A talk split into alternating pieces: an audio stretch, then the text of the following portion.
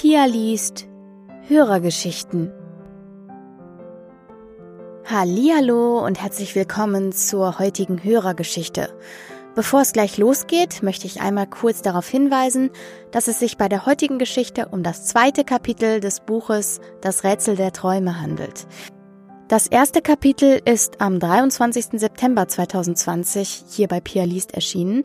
Das heißt, ihr scrollt am besten, sofern ihr das noch nicht kennt, die Liste einmal durch, bis ihr die Folge gefunden habt, in der ich das erste Kapitel gelesen habe, denn alles andere macht wahrscheinlich wenig Sinn. So, jetzt viel Spaß. Das Rätsel der Träume von Leonie Mund Kapitel 2 Nach etwa zehn Minuten, in denen sie über die finstere Ebene gerast waren, erreichten sie den Rand des goldenen Landes. In dem Augenblick, in dem sie die Grenze überflogen, fühlten Lea und Flo keinerlei Wut oder Trauer mehr. Das bedrückende Gefühl wich einer Art Euphorie, die sich wie das goldene Licht über das ganze Land nun in ihren Körpern ausbreitete. Lea fühlte sich so glücklich wie schon lange nicht mehr, und sie konnte sich gar nicht satt sehen an dem Funkeln und Glitzern um sie herum.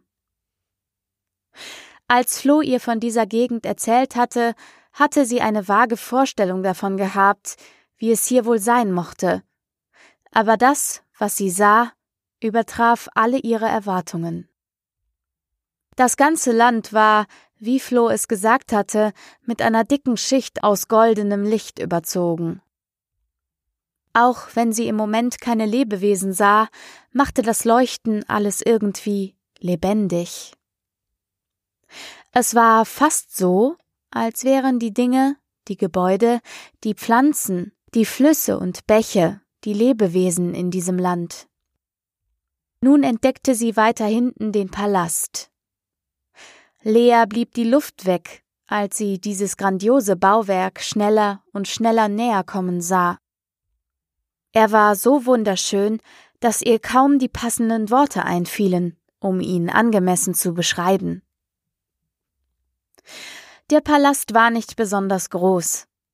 Er hatte etwa die Größe eines Sechsparteien-Mietshauses. Er wirkte alles in allem rundlich die Grundform war zwar ein Würfel, aber mit stark abgerundeten Ecken. Er hatte vier kleinere Zwiebeltürme an den vier oberen runden Ecken und eine riesige Zwiebel in der Mitte, die das Hauptdach bildete. Die Fenster waren ebenfalls rund, wie große Bullaugen, nur dass sie mit hübschen kleinen verschnörkelten Ornamenten verziert waren. Es gab ziemlich viele Fenster. Lea konnte sie nicht zählen, aber sie schätzte, dass es mindestens fünfzig sein mussten.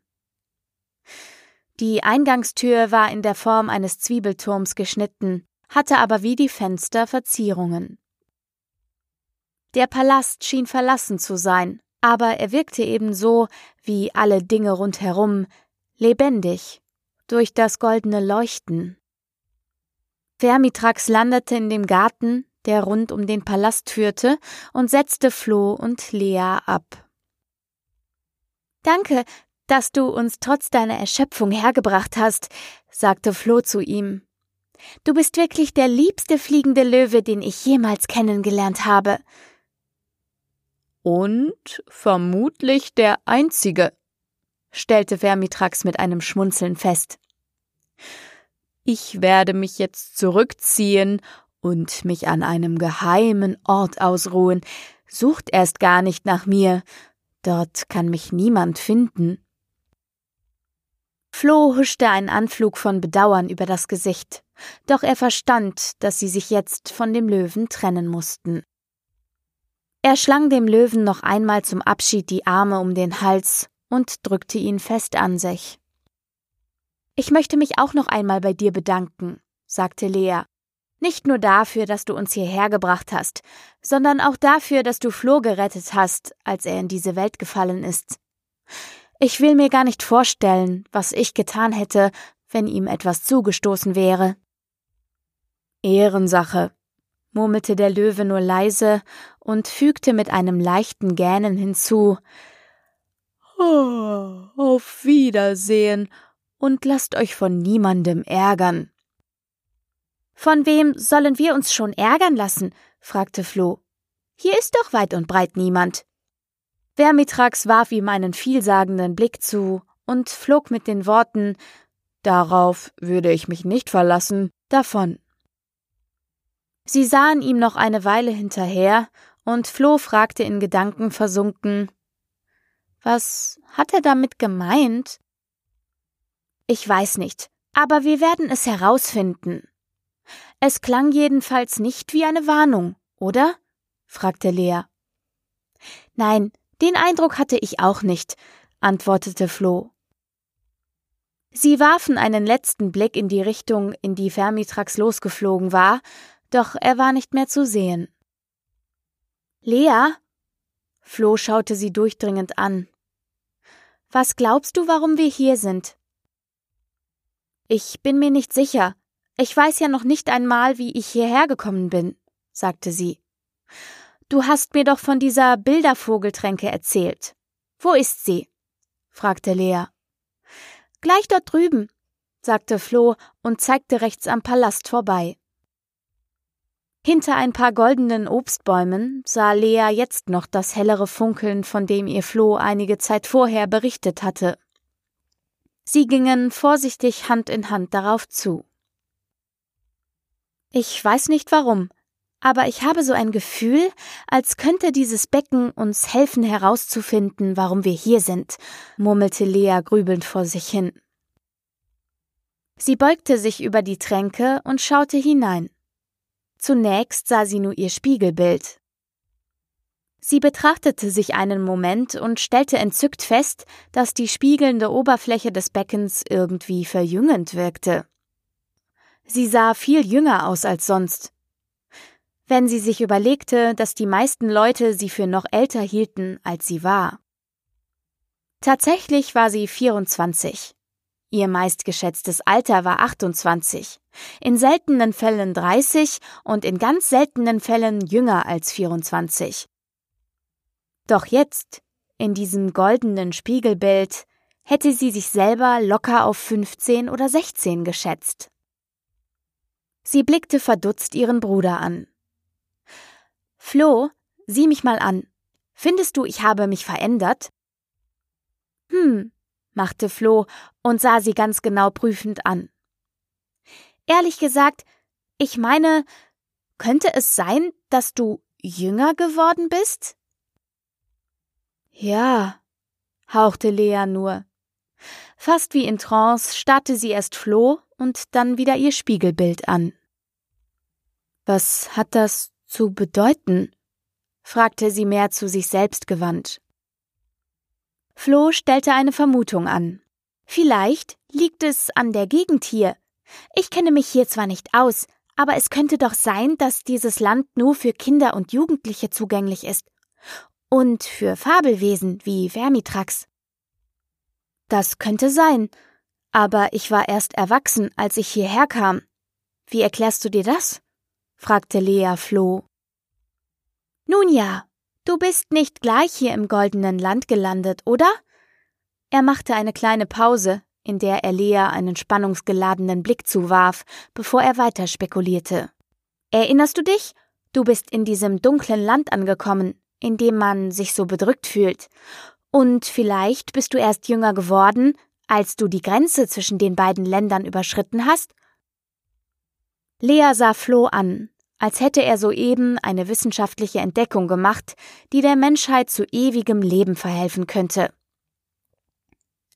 Wie konnte dieser Knirps von acht Jahren so pfiffige, kluge Gedanken und Ideen haben?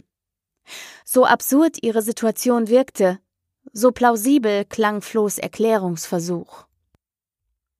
Du könntest mit deiner Vermutung recht haben. Du bist hier gelandet und ich in der Dunkelheit.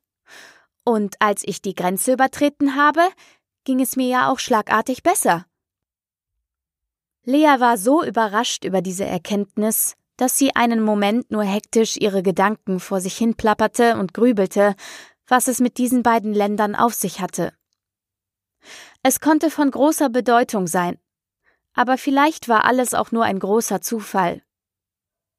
Schließlich hatten sie nur sich selbst als Beispiel. Flo und Lea. Ein Kind und eine Erwachsene. Sonst war ja weit und breit niemand zu sehen. Trotzdem hatte Lea das Gefühl, dass es etwas damit zu tun haben musste, warum sie hier waren. Sie hätte sich darüber den Kopf zerbrechen können, doch dann dachte sie, dass es keinen Sinn machte, darüber nachzudenken, wenn man eh zu keinem Ergebnis kommen konnte. Es war im Moment sinnvoller, sich wieder dem Becken zu widmen. Lea sah ein zweites Mal hinein, und Flo tat es ihr diesmal gleich. Wieder sah Lea ihr verjüngtes Spiegelbild und daneben das von Flo. Sie betrachtete es einen Moment, bis sich plötzlich das Bild änderte. Flo flüsterte angespannt. Sieh nur. Tilos Bett. Es ist leer. Vorhin lag er noch drin und hat sich unruhig hin und her gewälzt. Lea und Flo erschraken. Können wir nachsehen, ob Bartholomäus noch schläft? fragte Lea und versuchte die Fassung zu behalten. In dem Moment, als sie dies gesagt hatte, änderte sich das Bild und sie sahen das leere Bett von Bartholomäus. Oh nein, sagte Flo leise und klang nun verzweifelt. Ihnen ist etwas passiert. Ich habe so ein komisches Gefühl. Sie sind nicht nur mal eben auf dem Klo oder was trinken. Mach dir nicht voreilig Sorgen, erwiderte Lea übertrieben gefasst, um ihn etwas zu beruhigen, und dann dachte sie, das Becken hat uns immer Thilo und Bartholomäus gezeigt, wenn wir an sie gedacht haben. Vielleicht können wir das Becken befragen, wo die beiden sind? Vielleicht kann es sie sehen. Lea versuchte es. Sie sprach laut und deutlich Kannst du mir zeigen, wo Thilo jetzt ist? Das Bild im Becken bewegte sich leicht, und sie sahen Thilo, wie er verwirrt unter einem riesigen Himmelbett hervorkroch. Er rieb sich die müden Augen und sah sich ungläubig um. Lea traf fast der Schlag. Sie erkannte den Ort, wo er sich befand, obwohl sie noch nie in diesem Zimmer gewesen war. Denn hinter ihm konnte man ganz klar und deutlich mehrere runde Fenster erkennen, hinter denen ein goldener Schimmer glänzte. Nun erkannte auch Flo, wo sich sein Bruder befinden musste. So laut er konnte, brüllte er zum Palast hoch. Tilo, Tilo, sieh zum Fenster. Wir sind hier draußen. Du brauchst keine Angst zu haben. Lea fiel ein Stein vom Herzen. Sie wusste, dass es Tilo gut ging, denn er war ja nun auch in dieser fantastischen, funkelnden Welt. Sie würde sich gleich um ihn kümmern. Jetzt war es erstmal wichtiger nachzusehen, wo Bartholomäus steckte. Sie hatte bereits eine ungute Vorahnung, wo er war. Es war sicherlich kein Zufall, dass Flo, Thilo und sie nun gemeinsam in diesem Land waren, und es fehlte nur noch der eine im Bunde. Das, was Lea Sorgen bereitete, war, dass Bartholomäus bereits zwanzig Jahre alt war, also erwachsen. Und wenn Flohs Theorie stimmte, dann war er nicht im goldenen Land. Lea beugte sich abermals über das Becken und sagte Zeige mir meinen ältesten Bruder. Die Oberfläche des Beckens wirbelte ein wenig herum, dann zeigte es, wie Lea befürchtet hatte, Bartholomäus in einem düsteren Land auf einem hohen Felsen sitzen. Es war der gleiche Ort, an dem Lea gelandet war. Er sah traurig aus, und er hatte tiefe Ringe unter den Augen. Tatsächlich sah er um Jahre gealtert aus. Oh, Mops, halte durch. Wir werden dich dort wegholen, sagte Lea mit über das Becken gebeugtem Kopf. Gleichzeitig berührte sie mit den Fingerspitzen die Wasseroberfläche, als könne sie ihrem Bruder so ein bisschen Trost spenden und ihm zeigen, dass sie da war. Tatsächlich hatte Lea einen Moment lang den Eindruck, als hätte sich Bartholomäus suchend umgesehen. Hatte er sie etwa gehört? Sie versuchte es noch einmal und sagte Bartholomäus? Ihr Bruder schien den Kopf aufmerksam zu heben. Kannst du mich wirklich hören? fragte sie. Er nickte und schien auch etwas zu sagen, doch sie konnte ihn nicht verstehen. Mops, hör zu. Ich kann dich leider nicht hören, aber du zum Glück mich. Ich weiß, wo du jetzt bist. Und ich weiß, wie bedrückend es dort ist. Denn ich bin an der gleichen Stelle wie du in dieses Land, in diese Welt gekommen. Flo und Thilo sind bei mir. Wir sind im goldenen Land. Du kannst es am Horizont erahnen. Du musst auf uns warten. Wir werden versuchen, dich dort wegzuholen. Ich weiß zwar noch nicht wie, aber du kannst dich auf uns verlassen. Bis dahin versuch an etwas Schönes zu denken. Das dunkle Land macht auch deine Gedanken und Gefühle finster. Du darfst dich davon nicht einfangen lassen. Denk einfach an uns und dass wir dich ins wunderschöne, goldene Land holen werden. Okay? Dann wirst du es schaffen und der Dunkelheit standhalten. Bartholomäus nickte hoffnungsvoll, sank aber trotzdem auf dem Felsen zusammen. Es wird ein bisschen dauern, aber wir beeilen uns. Sei stark, wie immer, sagte Lea.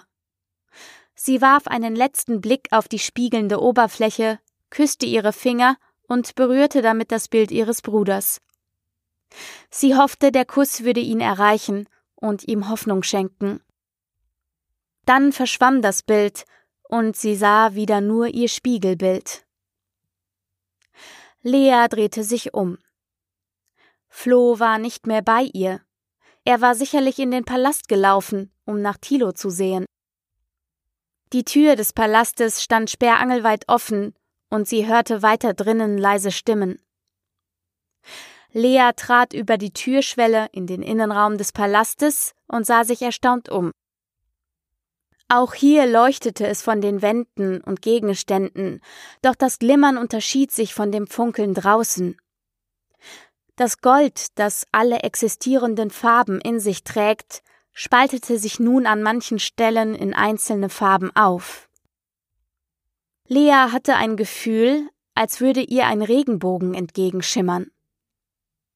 Die Wände strahlten an manchen Stellen rot, an anderen blau oder grün oder in ganz anderen Farben. Der Boden sah aus wie ein bunter Fluss, in dem sich alle Farben wie Strömungen nebeneinander herschlängelten. An den Wänden hingen Bilder. Auch sie leuchteten in unterschiedlichen Nuancen. In den Bilderrahmen sah Lea kleine Gesichter, die ihr entgegengrinsten. Es waren alles Porträts von Kindern, die sehr fröhlich aussahen. Lea schaute den Flur hinunter, und es kam ihr plötzlich so vor, als wäre der Palast von innen viel größer, als er von außen wirkte. Der Flur, in dem sie stand, war circa fünf Meter lang und mindestens drei Meter hoch. Er mündete in eine riesige Halle. Sie ging in diese Halle und sah, dass auch hier alles in den unterschiedlichsten Farben schimmerte. Von hier aus führten vier weit geschwungene Treppen in einer Kreisbewegung in die oberen Stockwerke.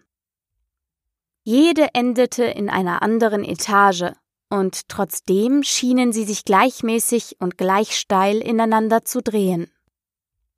Zu dem bunten Funkeln in der Halle fiel auch noch etwas von dem goldenen Licht von außen durch die vielen Fenster und machte dadurch auch hier alles lebendig und vertraut.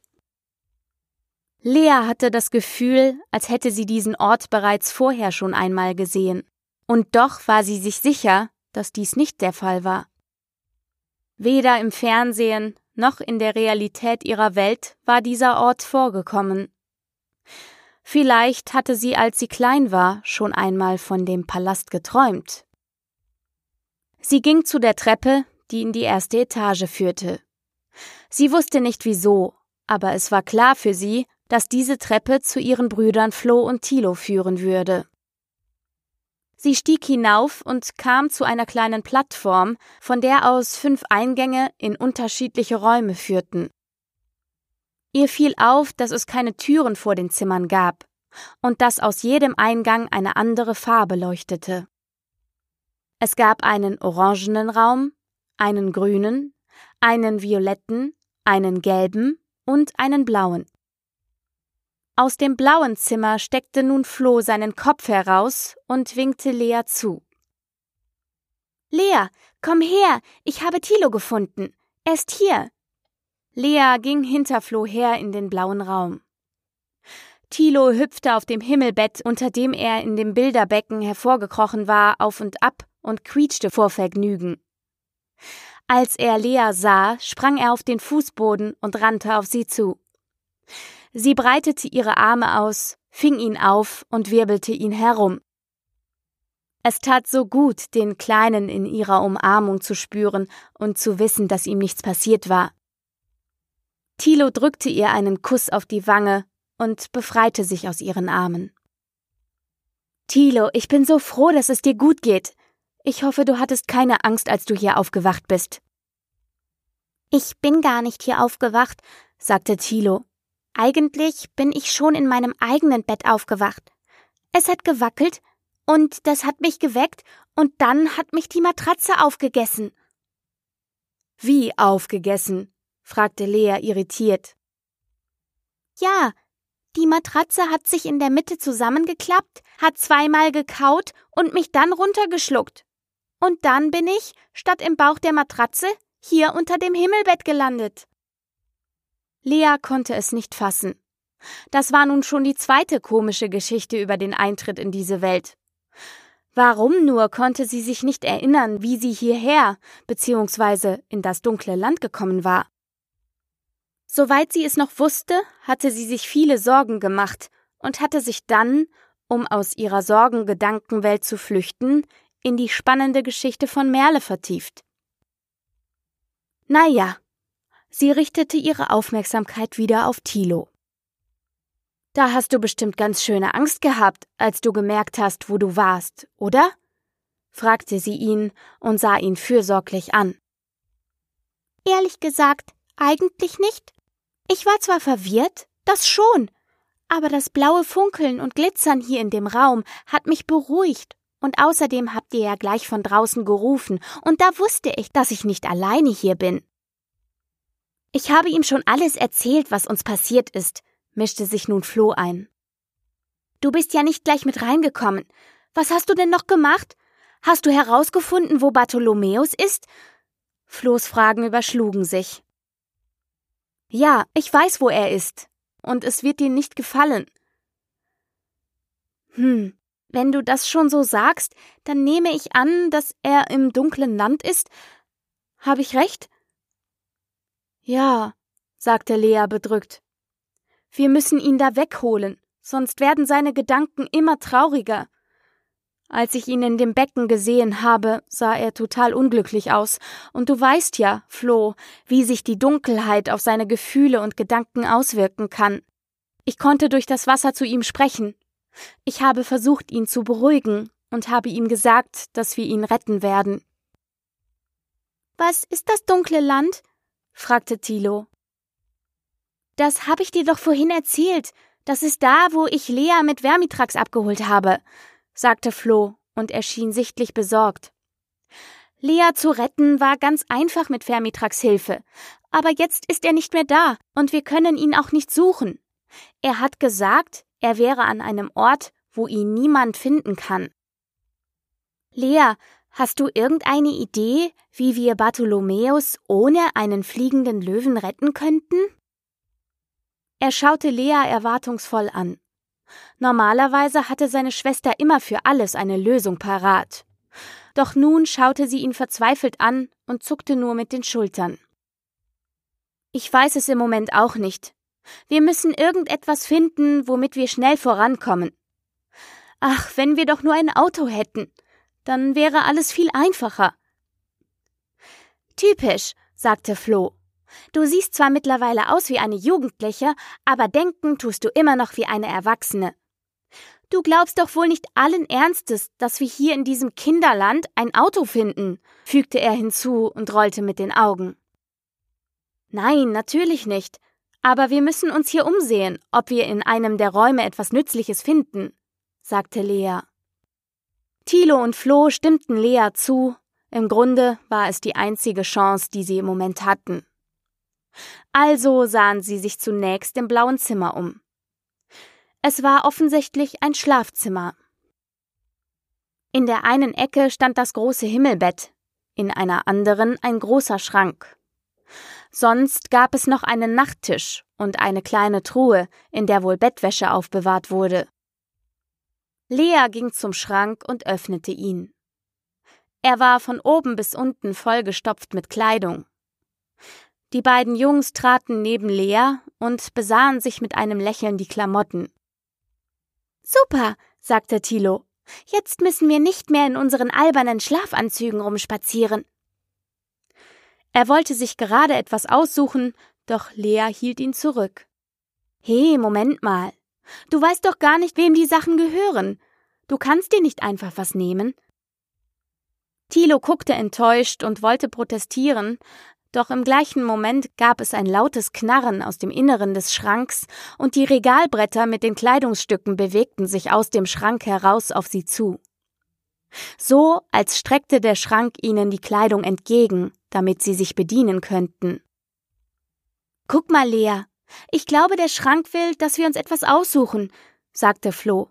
Und wie, als wenn der Schrank den Satz bestätigen wolle, reckte er ihnen die Regale noch ein Stückchen weiter entgegen. Na gut, vielleicht habt ihr recht. Und eigentlich bin ich auch ganz froh, wenn ich aus meinen Gammelklamotten herauskomme, entschloss sich Lea, und die drei traten einen Schritt näher vor den Schrank und fingen an, sich nach etwas Passendem umzuschauen. Lea kam sich vor, als stünde sie in einer Boutique. Die Sachen schienen alle nagelneu zu sein. Weiter schien es, als würde es in diesem Schrank jedes Kleidungsstück geben, was sie sich nur wünschten. Lea dachte daran, dass sie gerne mal etwas Flippiges anziehen würde. Vielleicht bunte Ringelsocken und dazu blaue Sneakers.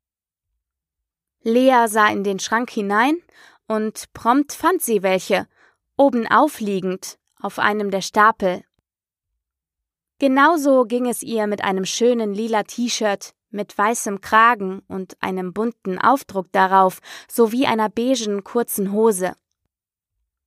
Flo fand ein T-Shirt mit Harry Potter Aufdruck. Er liebte Harry Potter.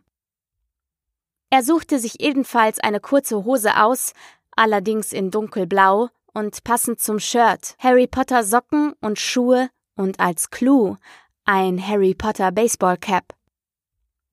Faszinierend, sagte Lea leise. Sie machte einen Knicks in Richtung Schrank, da sie irgendwie das Gefühl hatte, sie müsse sich bedanken. Der Schrank zog die Regale wieder ein und machte erneut ein Geräusch, als würde er sich räuspern. Dann spuckte er förmlich jedem der drei noch eine passende Sweatjacke in die Arme. Lea musste lachen. Haha, der Schrank ist wie Mama. Sie machte mit hoher Stimme ihre Mutter nach.